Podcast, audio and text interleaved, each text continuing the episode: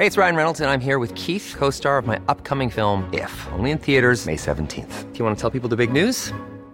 All right, I'll do. Sign up now and you'll get unlimited for $15 a month in six months of Paramount Plus Essential Plan on us. Mintmobile.com slash switch. Upfront payment of $45 equivalent to $15 per month. Unlimited over 40 gigabytes per month. Face lower speeds. Videos at 480p. Active Mint customers by 531.24 get six months of Paramount Plus Essential Plan. Auto renews after six months. Offer ends May 31st, 2024. Separate Paramount Plus registration required. Terms and conditions apply if rated PG. Heraldo Radio. La HCL se comparte, se ve y ahora también se escucha. Esto es República H.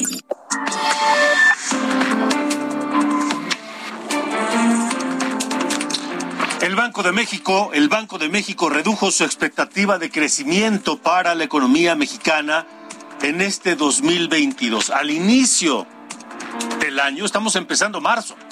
Apenas es 2 de marzo el día de hoy y ya el Banco de México anuncia que baja su expectativa de crecimiento para eh, la economía mexicana. En su reporte anterior, el Banco de México calculó que creceríamos 3.3%. Ahora, al inicio de marzo, me, me importa mucho recalcar eso, al inicio de marzo, al inicio del 2022, baja la expectativa de crecimiento de 3.3 a 2.4. Esta caída obedece en gran parte a la debilidad de la actividad económica al cierre del año pasado y también al conflicto armado entre Rusia y Ucrania. La Secretaría de Hacienda había calculado que el crecimiento sería del 4.1%. 4.1%, 4.1. Y el presidente López Obrador fue todavía más allá, más optimista. Y dijo que para él íbamos a crecer 5%. Y daba dos argumentos técnicos impecables.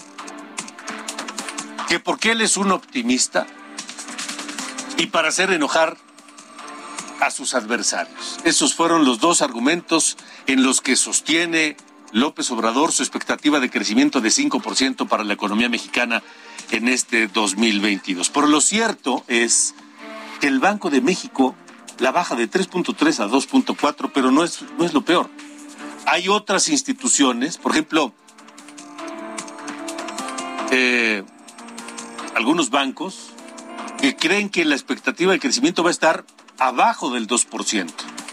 Ahí va a estar creciendo la economía mexicana para algunos bancos mexicanos y extranjeros.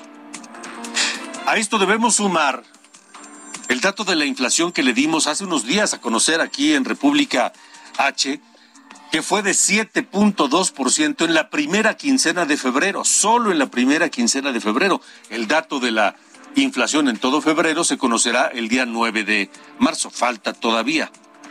Ahora, ayer el INEGI publicó datos sobre los empleos y los salarios. Y dice el INEGI que en México 19 millones de trabajadores ganan el salario mínimo, que aumentó el número de trabajadores ganando el salario mínimo. Y la conclusión, o una de las conclusiones, es que en México hay menos empleos y más mal pagados. Esa es una de las conclusiones. Anoche platicamos con el analista Pedro Tello eh, y esto fue parte de lo que nos dijo Pedro Tello Álvaro.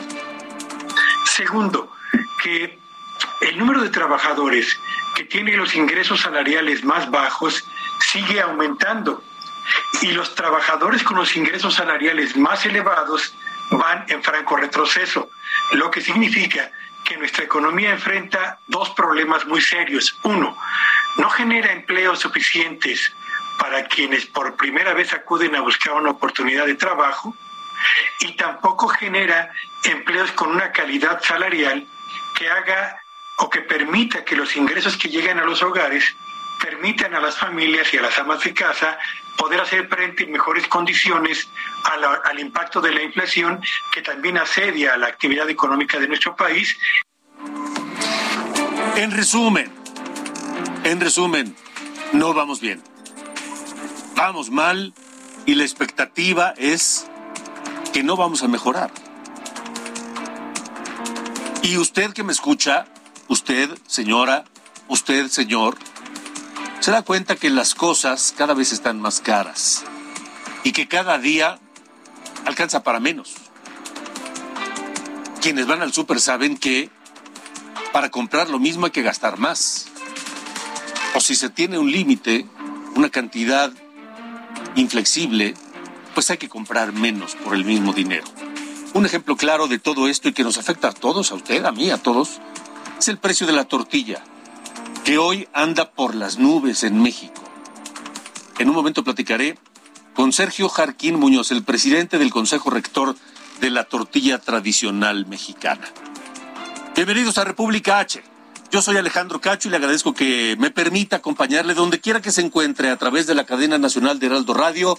Esta noche transmitimos República H desde la cabina de Heraldo Radio. Saludos a quienes nos sintonizan en todo el país, en el sur de los Estados Unidos y más allá de la frontera sur también a través de la cadena nacional de Heraldo Radio y a quienes nos ven por la televisión en el canal 10 de Televisión Abierta, 10 de Axtel, 10 de Total Play en el 151 de Easy y el 161 de Sky. Llámenos, mándenos un mensaje, díganos lo que quiera a nuestro WhatsApp 56 24 10 47 10. Lo voy a repetir 56 24 10 47 10.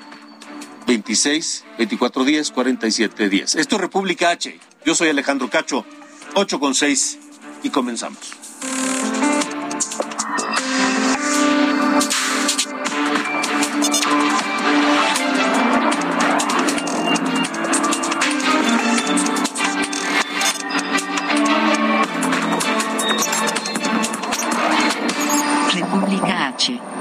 Alejandro Cacho.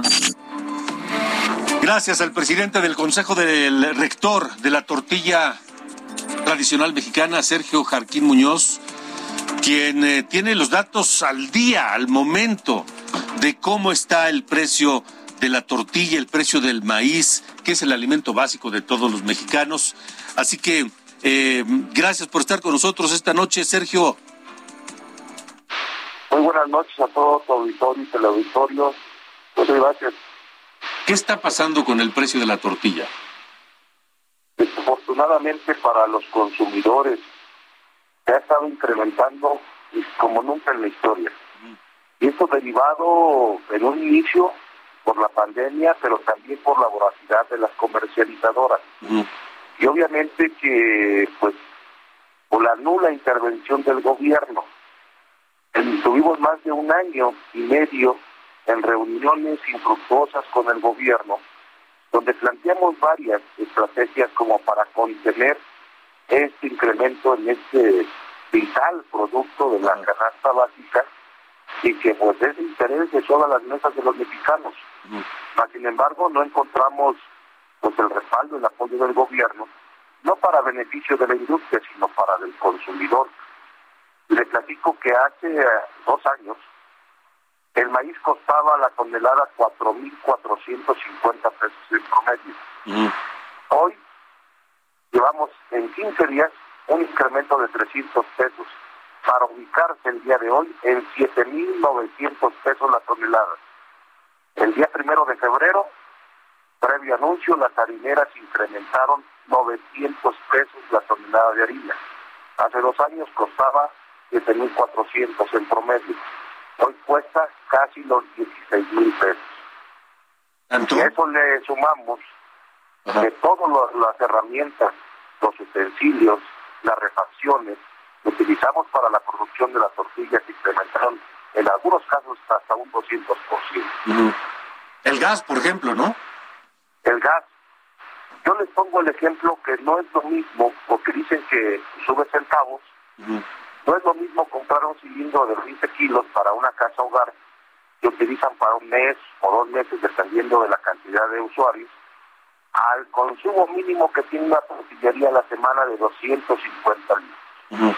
Obviamente todo esto en suma repercute en el costo de producción de la tortilla.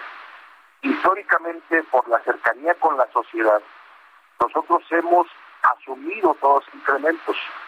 Hoy, con el porcentaje de incrementos en suma, tendríamos que estar alrededor, por lo menos en la zona centro del país, alrededor de los 26, 28 pesos. 26 a 28 pesos. Así tendríamos que estar. Hoy la tortilla más cara que encuentra en la zona centro es en 20 pesos. Y en algunos estados está en 27 pesos, 24, dependiendo de la zona geográfica del país, porque se incrementa el costo del traslado de esta importante semilla. Sí. Estamos platicando con Sergio Jarquín Muñoz, el presidente del Consejo Rector de la Tortilla, eh, hablando de, de este incremento necesario contenido durante mucho tiempo y que parece hoy ya imposible de seguir manteniéndolo eh, como está Sergio. ¿Qué es lo que no ha hecho o qué podría hacer el gobierno que no ha hecho para ayudarlos a no subir los costos, los precios de la tortilla? Nosotros dimos dos propuestas. Una de ellas, obtener un crédito para hacer una compra consolidada, cosa que la industria, como está descapitalizada, no tiene y tampoco tiene infraestructura para el almacenamiento. Los grandes consorcios o comercializadoras tienen acceso a sus grandes créditos con una tasa de interés mínima y obviamente la infraestructura para almacenarla. Y aprovechan estos momentos como el día de hoy para tener mayores ganancias. Y eso, pues bueno, nos otorgaron créditos de 20 mil con todo respeto no nos sirven para nada.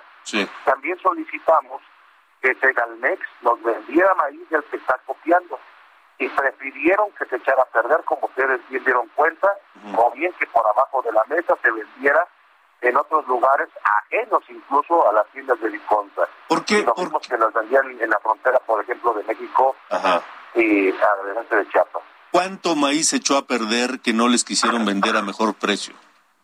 No tenemos la, la cantidad exacta porque obviamente no tenemos acceso a esa información, pero las imágenes que nos hizo favor de hacer el video, incluso el compañero Arcadio en Guerrero, había almacenada tan solo en esa zona más de mil toneladas y que ya estaban prácticamente echadas a perder. Ahora, ¿por qué el gobierno, qué argumento da para no venderles ese maíz a precio accesible? Porque una parte la utiliza, por ejemplo, para distribuir las tiendas de Viconza y otras más para lo, el uso interno del gobierno, como es el caso de la defensa, por ejemplo, de la Marina. Pero vaya, había excedentes y en primera instancia nos decían que nos vendían el excedente. Nosotros decíamos que en lo que llegaba la cosecha y lo que acopiaran, podíamos contener el precio de la tortilla. Esto fue el año pasado hasta donde, pues la verdad no tenía caso, y yo se lo dije en la mesa, y yo estuviera con tanta gente importante en una mesa multisecretarial. Y, pero pues, tomarme la foto con ellos, tomarnos un café, si yo no llevaba una respuesta favorable a la sociedad y a la industria. Y por lo tanto, pues no tenía caso que siguiéramos ahí sentados.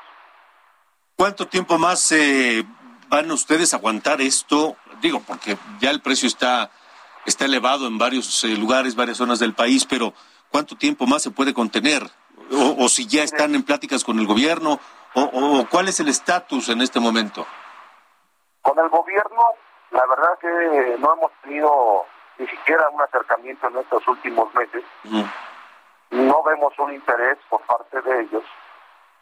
Hay otros intereses por lo que observamos. Y pues no es la industria y mucho menos la tortilla, que es el producto necesario para la comida de los mexicanos. ¿Cuáles son esos otros intereses del gobierno superiores al interés de, de, de darle tortilla accesible a los mexicanos, que es el alimento básico de todo este pueblo.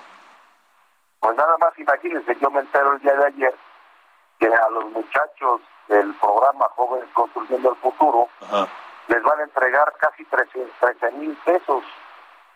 Y obviamente que antes de que venga pues su programa o su mm.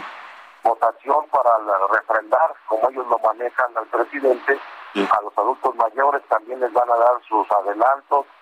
Y vaya, pues obviamente esos son los intereses que tienen ahorita en el gobierno. O sea que el dinero que podría el gobierno destinar a, a la producción de tortilla, al abastecimiento de maíz a precio accesible para fabricar tortilla, lo está dedicando a darle pues a los muchachos sus becas, a los adultos mayores su pensión, etcétera? Pues hay muchas cosas de interés nacional. Yo escuchaba eh, atentamente de que efectivamente la gente no tiene dinero, no tiene empleo, y si lo tiene, lo tiene mal pagado. Déjame decirles que nosotros, por la cercanía que tenemos con la sociedad, nos damos cuenta que hay hoy en día en México gente, mexicanos, que se van a dormir sin comer absolutamente nada en todo el día. Así de grave estamos, no estamos mal, estamos muy mal y obviamente que si antes alguien con pobreza se comía por lo menos un saco de frijoles o de tal, hoy mucha gente no tiene ni para eso. Y obviamente que nosotros, aunque nos duela en el alma, tampoco podemos ya nosotros sostener algo que es una responsabilidad moral, pero estamos en la misión igual porque la industria está en colapso. Sergio Jarquín Muñoz, como presidente del Consejo Rector de la Tortilla, ¿la, industria está en colapso? ¿Estamos peor que nunca antes?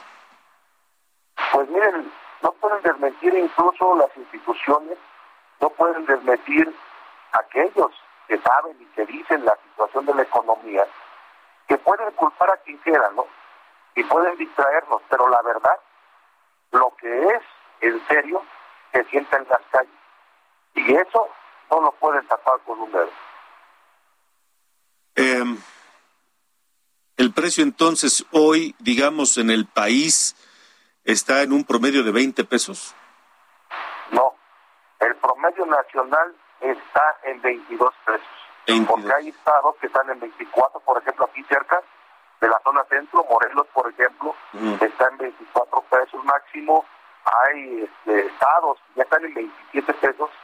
Y lo que está sucediendo desde la semana pasada, que también hay tortillerías que estaban, por ejemplo, a 15, a 16 pesos, se están incrementando a 18, los de 18 se están incrementando a 20, y lo que vamos a ver en el transcurso de esta semana es que se van a ir incrementando los de 20 a 22 o 21, pero lo más grave es que con lo que ustedes mismos mencionaron, nos afecta porque el maíz, siendo tan importante como semilla, cotiza en la bolsa de Chicago y se transporta con vehículos que utilizan combustible. Y obviamente que esto está repercutiendo, entre más duro el conflicto que está del otro lado del charco, nos va a pegar y nos va a pegar fuerte. Se prevé que el maíz podría llegar de seguir esta tendencia incluso cercano a los nueve mil pesos. Y obviamente, continuando con esa situación, los más afectados van a ser los consumidores, porque nosotros tendríamos que ajustar aguantando lo más que podamos y sigue esa tendencia incluso hasta los 24 pesos y de ahí hacia arriba los que están más altos en otros estados. Entonces, eh, Sergio, estamos platicando con Sergio Jarquín Muñoz, presidente del Consejo de la Tortilla. Eh, el precio podría subir además por el conflicto de Rusia con Ucrania. Hay que recordar, que son grandes productores y que el maíz efectivamente cotiza en bolsas y que además por este mismo conflicto el precio del gas va, va a subir. Es decir, esto no se ha acabado. Efectivamente no, desafortunadamente, pues vaya, yo creo que falta dar un golpe de timón. Eh, yo creo que hoy el presidente tiene la gran oportunidad de lograr lo que él quiere de ser un buen presidente y pasar a la historia y enfocarse en los temas de importancia, porque hoy de verdad eh, estamos muy mal. Eh, el procurador de Profeco se dedica a promocionar a los grandes consorcios con tortilla, la verdad que es pues dañina para la salud por todo lo que contiene. Ah, en lugar de promocionar una tortilla saludable, promocionar el comercio local y que se active la economía local. Y sin embargo, nadie, absolutamente nadie puede decir hoy que está bien o que está requete bien. Sergio, déjeme compartirle algo que dijo el presidente López Obrador en su conferencia de Palacio Nacional el 26 de marzo de 2020, hace prácticamente dos años. Escuchémoslo y luego me da su opinión. Sin maíz no hay país. Sin maíz no hay país, dice López Obrador. ¿Usted qué opina, Sergio? Una realidad, más sin embargo, pues en los hechos no tenemos hoy cómo justificar que sin maíz no hay país, porque la verdad, maíz sí hay. Y la mejor calidad que existe en el mundo de maíz es la producida en México por manos de campesinos y productores mexicanos, que incluso, déjenme comentarles, son también los que hoy están olvidados. ¿eh? No es verdad el campesino esté bien, porque son los que menos ganan. En la cadena productiva, tanto el productor como el último eslabón que es la industria, son los que menos ven un beneficio en cuestión económica de esa cadena productiva. Porque obviamente los grandes consorcios son los que acaparan ese maíz. Pues Sergio, vamos a estar muy atentos en comunicación a ver, a ver cómo, qué pasa con el precio de la tortilla. Muchas gracias por haber estado con nosotros. Al contrario, muchas gracias. Hasta luego. Vaya escenario complicado que nos que nos eh, pinta Sergio Jarquín eh, Muñoz, el presidente del Consejo Rector de la Tortilla Tradicional Mexicana. Son las ocho con veinte, tiempo del centro de la República. Y miren, nada más como colofón, el empresario Carlos Slim, el hombre más, más de México, habló hoy y recomendó a los próximos presidentes de las cúpulas empresariales buscar la unidad y dejar el conflicto que a últimas fechas ha habido entre empresarios y el gobierno. Consideró Carlos Slim que lo peor que le puede pasar al país es estar desunido. Yo creo que lo peor que puede pasar y que desgraciadamente está pasando en México es el conflicto. Yo creo que cuando un gobierno es electo democráticamente hay que respetarlo. Eh, hay que discutir con ellos, con los técnicos, con los secretarios de los ramos, etcétera, etcétera. Hay que tratar de aportarles eh, planteamientos, ideas, programas, pero el tener conflictos, yo diría a veces caprichosos o ideológicos, es, es una tontería. Veracruz, en República H. Vamos a Veracruz. Saludos a quienes nos escuchan en Coatzacoalcos por el 99.3 de FM, allá en territorio jarocho, donde hay 1.033 personas en la cárcel acusadas de ultrajes a la autoridad, un delito que se inventó el gobernador Cuitlagua García y que a pesar de que la Corte lo declara inconstitucional, la Suprema Corte de Justicia de la Nación, él insiste en que no lo va a derogar. Juan David Castilla, tú tienes el reporte completo allá en Veracruz. Buenas noches. Muy buenas noches, Alejandro. Te saludo con mucho gusto. Así es, comentarte que el gobernador de Veracruz, Cuitlavo García Jiménez, confirmó que no enviará una nueva iniciativa al Congreso local para grabar con prisión preventiva oficiosa la agresión contra policías, como lo había anunciado el pasado lunes. En conferencia de prensa, Alejandro, que se llevó a cabo este miércoles en Palacio de Gobierno, el mandatario indicó que la Suprema Corte de Justicia de la Nación no invalidó el artículo 371 sobre las agresiones contra elementos policíacos, sino solo el 331 que contempla los ultrajes a la autoridad, por lo que sería innecesaria una nueva iniciativa. Por segunda vez esta semana el Ejecutivo Estatal indicó que eh, la declaración de inconstitucionalidad del delito de ultrajes a la autoridad no fue contra la reforma que impulsó su gobierno, sino contra quienes aprobaron estas modificaciones desde el año 2003. Escuchemos parte de lo que dijo en esta conferencia de prensa el gobernador de Veracruz. Por favor, Alejandro. De la argumentación de los ministros queda muy claro que la redacción del primer párrafo del artículo 331, que hay que decirlo, proviene de la reforma del 2003 aprobada por el PRI, el PAN y Convergencia, hoy Movimiento Ciudadano, es inconstitucional. Esto es muy importante resaltarlo ahora con claridad, porque se ha querido mentir a la sociedad, primero atribuyendo a este gobierno una falsa imagen de estar contra las libertades. Alejandro, decirte que la Fiscalía General del Estado indicó que son 1.033 personas que están detenidas bajo esta figura de ultrajes a la autoridad. Pues vaya, vaya, Juan David, eh, parece que a Cuitlagua García nada lo va a convencer de eliminar este este delito que implantó allá en Veracruz. Muchas gracias por el reporte. Excelente noche, hasta luego. Hasta luego, buenas noches. El presidente López Obrador hoy en la conferencia mañanera dijo que pues él es partidario de que las libertades se ganan y que el respeto a las autoridades también se gana, dice López Obrador. Pausa.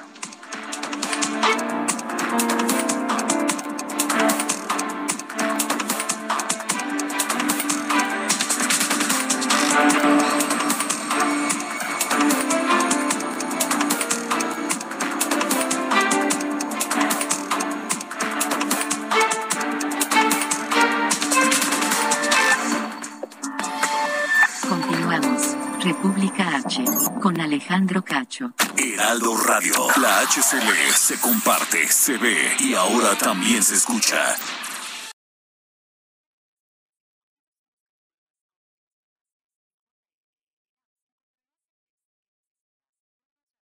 Heraldo Radio.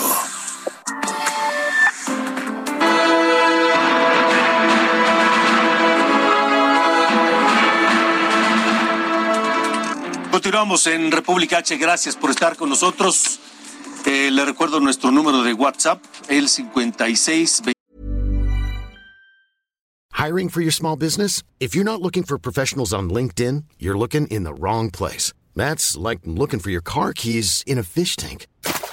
LinkedIn helps you hire professionals you can't find anywhere else, even those who aren't actively searching for a new job but might be open to the perfect role. In a given month, over 70% of LinkedIn users don't even visit other leading job sites. So start looking in the right place. With LinkedIn, you can hire professionals like a professional. Post your free job on linkedin.com slash people today. 2410 4710 para que nos mande todo lo que usted quiera decirnos. 20, 56 2410 4710. La guerra, la guerra sigue día 7 del conflicto ruso, de la invasión rusa a Ucrania.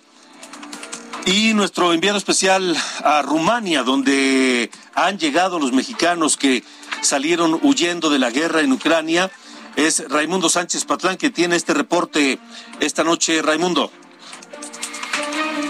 Alejandro, ¿cómo están? Los saludo desde Bucarest.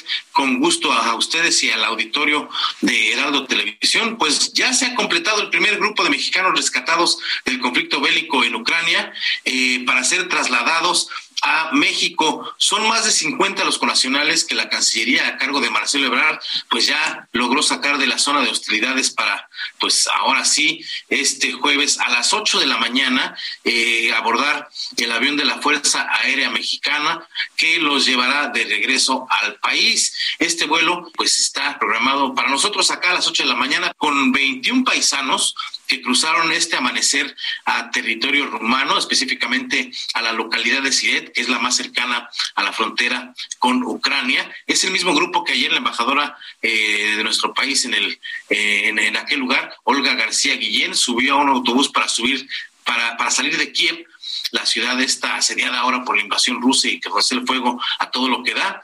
Y bueno, eh, fueron 19 horas de trayecto. En este asunto hay que poner mucha atención porque 19 horas en este trayecto, normalmente en otro momento hubieran sido no más de nueve horas, pero las vicisitudes de, de la guerra pues obviamente eh, los hizo toparse con retenes, hay un toque de queda en Ucrania y otros obstáculos que tuvieron que librar para poder llegar a la, a la frontera. Y bueno, llegaron, lo lograron y está ahora sí que ya casi, casi por cumplirse esta misión de que hicieron llamar Operación Rescate, que ejecutó el gobierno mexicano. Y bueno, en, en cuanto aborden el avión y lleguen, por supuesto, a nuestro país, les tendremos el reporte completo. Yo sigo al pendiente y les mando un gran saludo.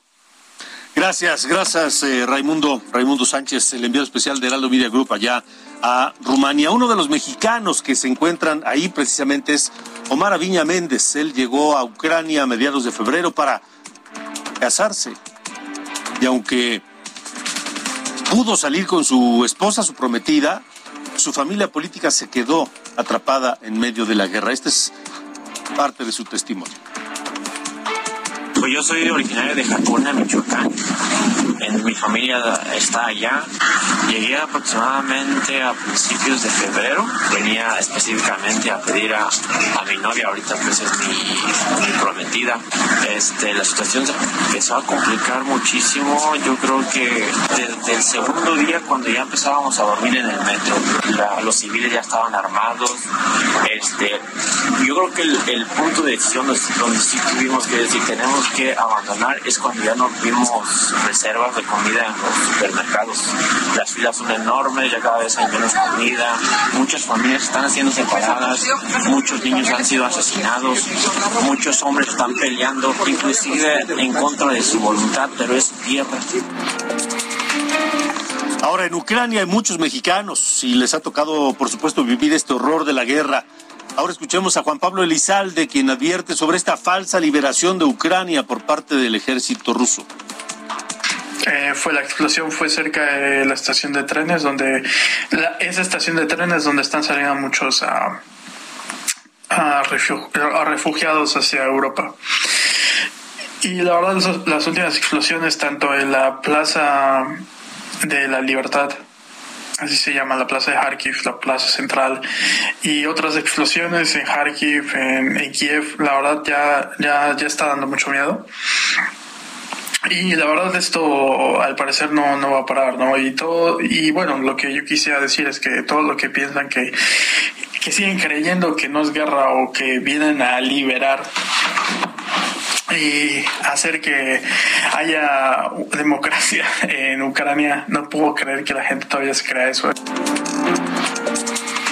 Y a siete días de esta invasión rusa y la condena mundial aumenta hora tras hora. Las cifras de muerte de militares y civiles aumentó y la destrucción también. Este es el parte de guerra, día 7.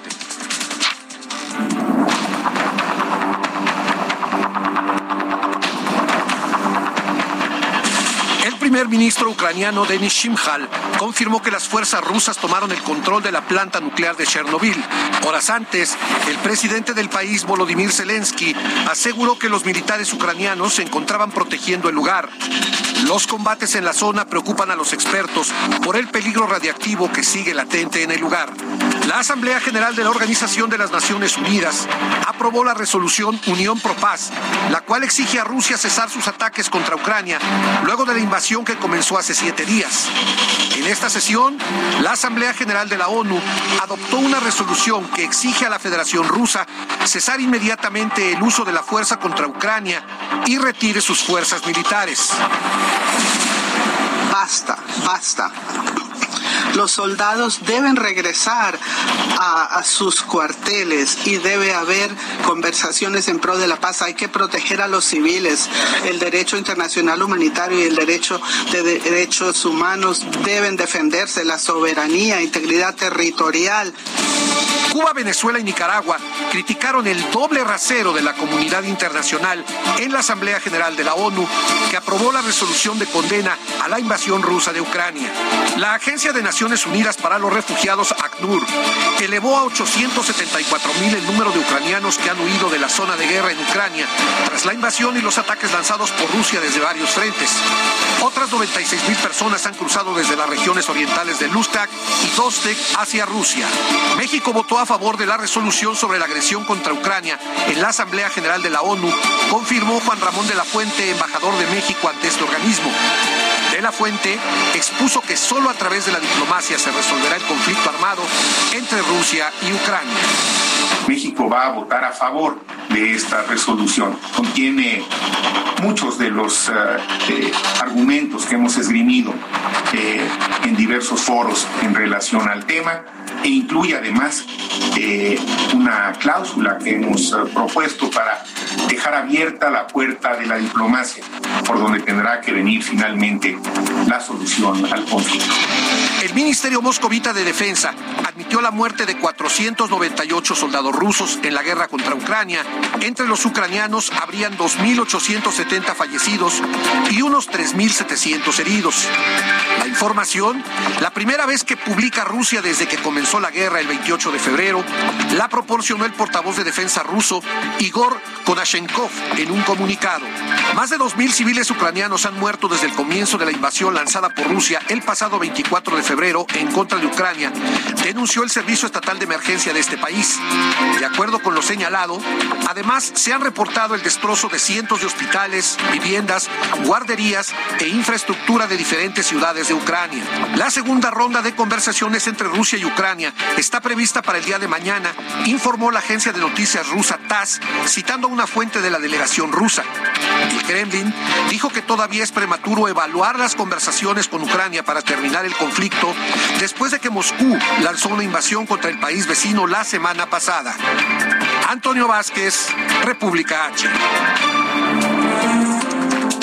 Y en medio de todo esto, la embajadora de México en Ucrania, Olga García Guillén, que ha tenido un papel destacadísimo en la defensa y protección de los y evacuación de los mexicanos en aquella zona de conflicto, la embajadora García Guillén fue evacuada de la ciudad de Kiev, de la capital ucraniana, ante los ataques rusos. Hay que recordar que primero ya no fue posible que trabajara desde la embajada mexicana porque un edificio contiguo había sido atacado y quedó dañado y ya no se permitió el acceso. Trabajaba desde la residencia, desde su casa y ahora, ahora la embajadora García Guillén, pues eh, tuvo que ser evacuada también. Fue una de las 24 pasajeros del más reciente autobús que partió de la capital ucraniana y que llegó a la ciudad rumana de Siret. Tanto Olga García Guillén como los mexicanos evacuados fueron recibidos por Guillermo Ordorica, el embajador de México ante Rumania. Y aquí en México, el canciller Marcelo Ebrard conversó telefónicamente con el secretario de Estado de los Estados Unidos, Anthony Blinken, con quien compartió la postura de México sobre el conflicto entre Rusia y Ucrania. El canciller Ebrard dijo que en su charla con el secretario Blinken compartieron perspectivas sobre Ucrania, así como en torno a la muy buena relación bilateral, así la calificaron. Son las 8.40, esto es República H. Yo soy Alejandro Cacho, tenemos más. Michoacán, en República H. Saludo a quienes nos escuchan en Morelia, la capital michoacana, por el 1240 de AM. Vamos allá porque autoridades federales localizaron material explosivo en el municipio de Marcos Castellanos. Este municipio es donde se encuentra San José de Gracia. Esta población donde ocurrió el asesinato múltiple de personas el pasado domingo, que se habla de que fue un fusilamiento, pero el caso es que los mataron. Vamos con el secretario de Seguridad Pública de Michoacán, José Alfredo Ortega Reyes, que está con nosotros aquí en República H en la línea telefónica. Secretario, gracias por estar aquí. Buenas noches.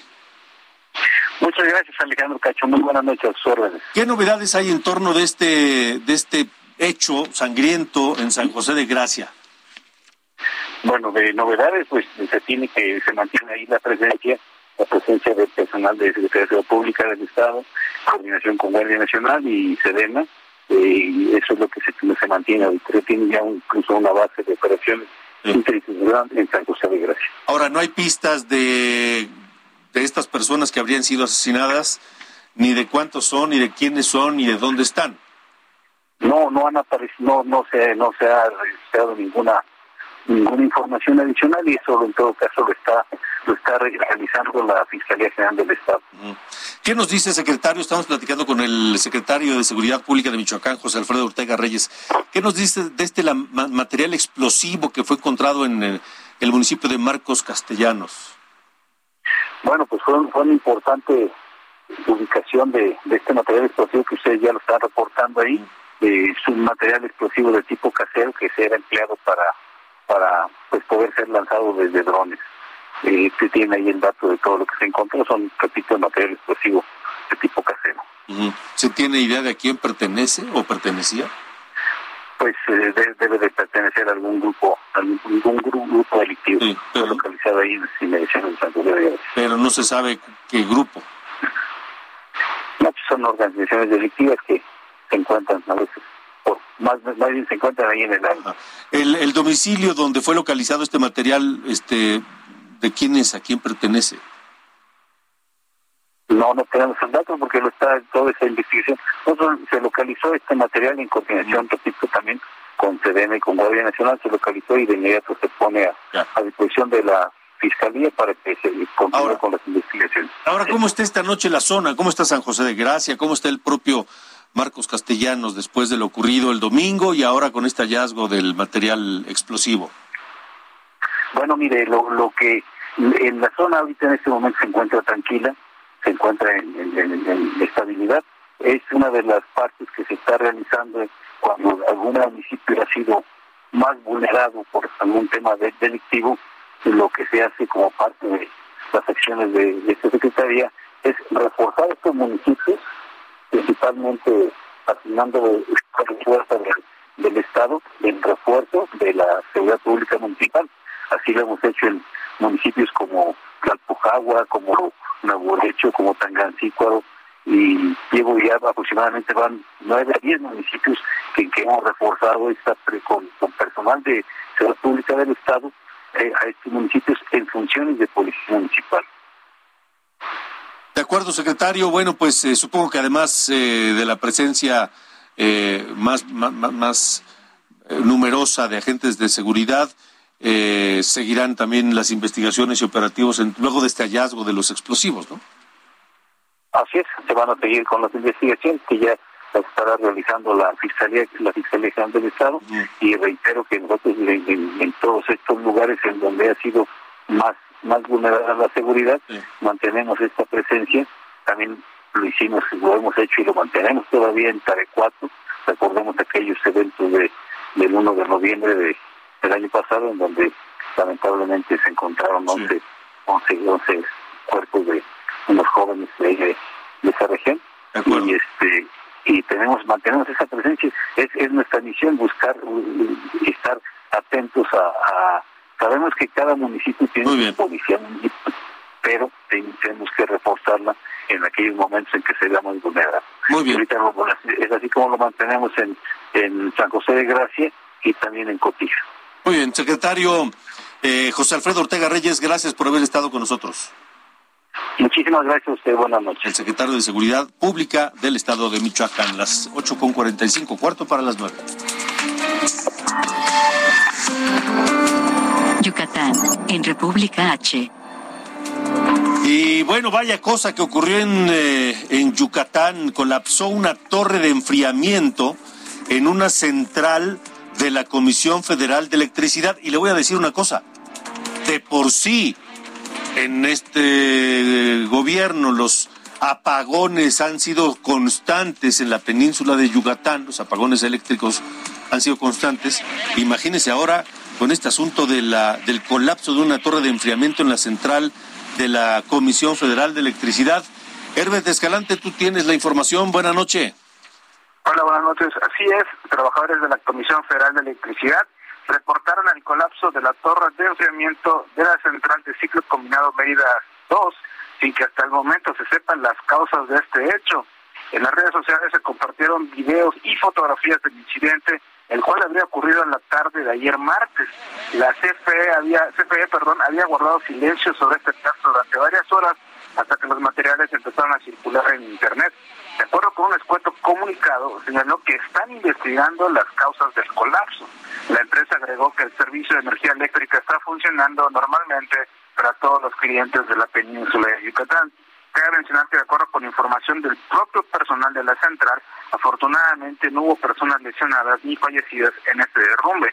Trabajadores de la CEP eh, advirtieron la falta de mantenimiento de dicha estructura lo que habría provocado el colapso en esta central de ciclo combinado de Mérida, que se encuentra a la salida de la capital yucateca rumbo al municipio de Humán. Esta es la información que tenemos sobre este colapso de eh, la torre de incremento de la planta de la CFE. Herbert, brevemente, la CFE no ha dicho nada, es decir, no, no ha dicho si va a afectar sus operaciones, si va a haber eh, restricción de energía, nada. Fue un escueto comunicado muy, muy breve, un, un parrafito de dos líneas en el que dice que van a investigar el, hecho y ya, que todo sigue con la normalidad. La verdad es que uno esperaba más, más información sobre este caso, pero realmente guardaron silencio durante mucho tiempo y nada más para decir que están investigando. De acuerdo, Herbert Escalante, gracias. Hasta luego, 8 con 48. Durango, en República H.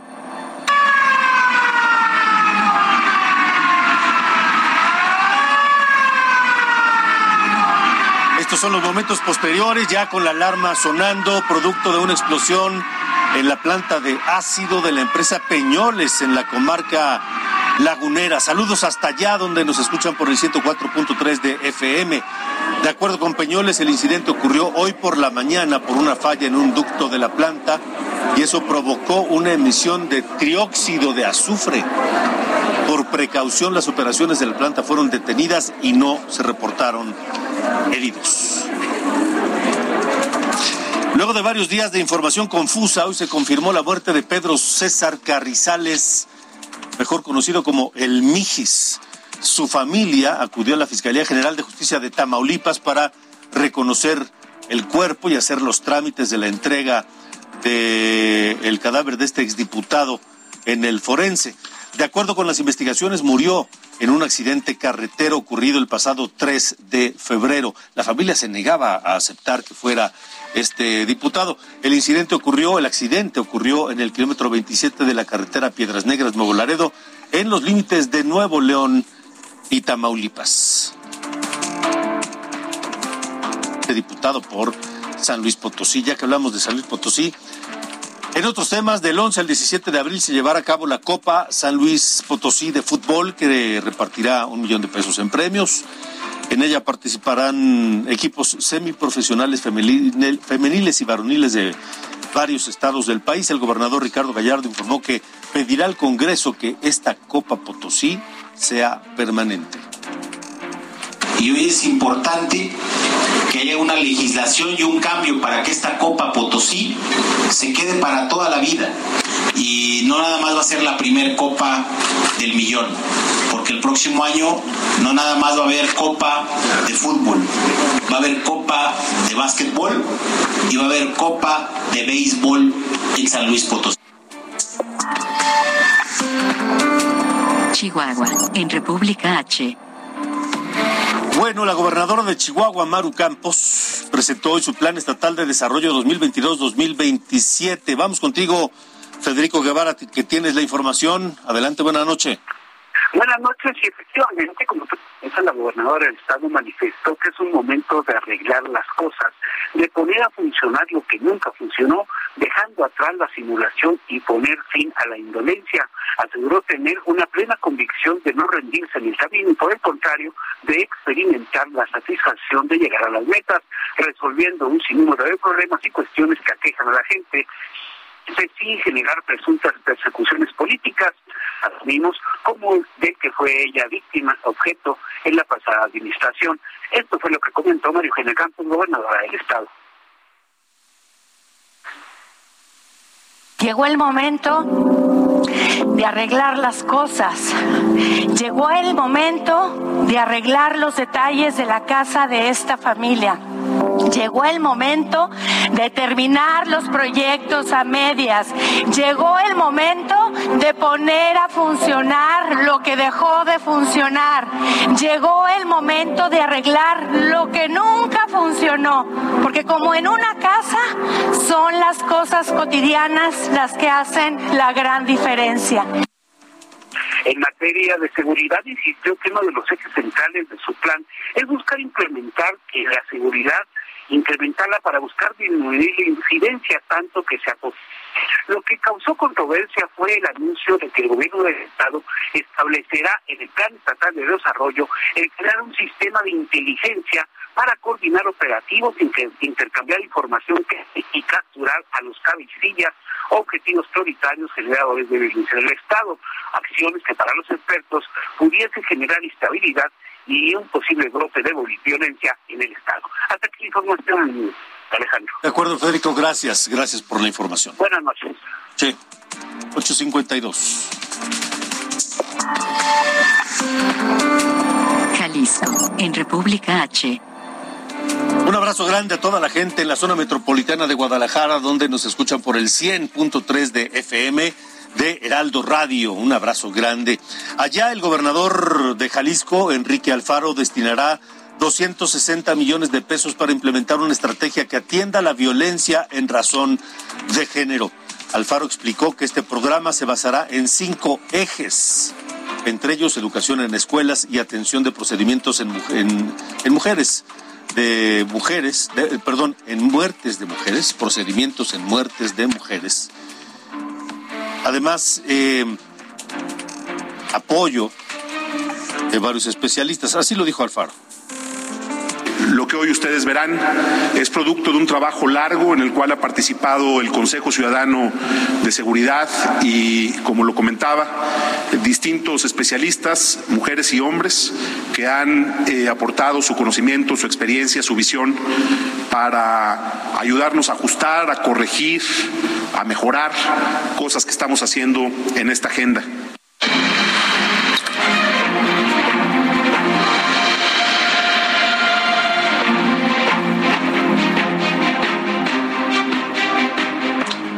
Bueno, en la ruta 2022, en la ruta 2022 hay información. José Luis Pech, el senador de, de Quintana Roo, pidió licencia para dejar su, su escaño en el Senado de la República y buscar la gubernatura de Quintana Roo. Ya es el precandidato de Movimiento Ciudadano para gobernador de Quintana Roo. De Quintana Roo. Y hoy el senador Pech pues se pasó de la raya se pasó de la raya, porque al intentar ser entrevistado por los reporteros en el Senado de la República, simplemente les ignoró y les llamó pobres pendejos. Así les dijo el senador Pech. Escuchen. ¿Cómo dijo? ¿Pobres pendejos? No, sí, no, sí, sí, Lo escuchamos, danos permiso. A ver, córranlo desde el principio, por favor, porque si no, no se va a entender. Vamos a escuchar otra vez. Oiga, ¿cómo dijo? ¿Pobres pendejos? No, sí, no, sí, no, sí, Lo escuchamos, danos permiso. Así, eh, este señor que llegó a Movimiento Ciudadano pretendiendo ser candidato a gobernador y, y, y, y avalando o presumiendo de una estatura moral y política, pues así se dirige a los reporteros, como pobres pendejos. Y bueno, pues, ¿qué le dijo? Em, a ver cómo le ven la, la, en la contienda. Y, y Movimiento Ciudadano. Esto fue República H con Alejandro Cacho. Heraldo Radio 98.5 FM, una estación de Heraldo Media Group, transmitiendo desde Avenida Insurgente Sur 1271, Torre Carrachi, con 100.000 watts de potencia radiada. When you make decisions for your company, you look for the no-brainers. If you have a lot of mailing to do, stamps.com is the ultimate no-brainer. Use the Stamps.com mobile app to mail everything you need to keep your business running with up to 89% off USPS and UPS. Make the same no brainer decision as over 1 million other businesses with Stamps.com. Use code PROGRAM for a special offer. That's Stamps.com code PROGRAM.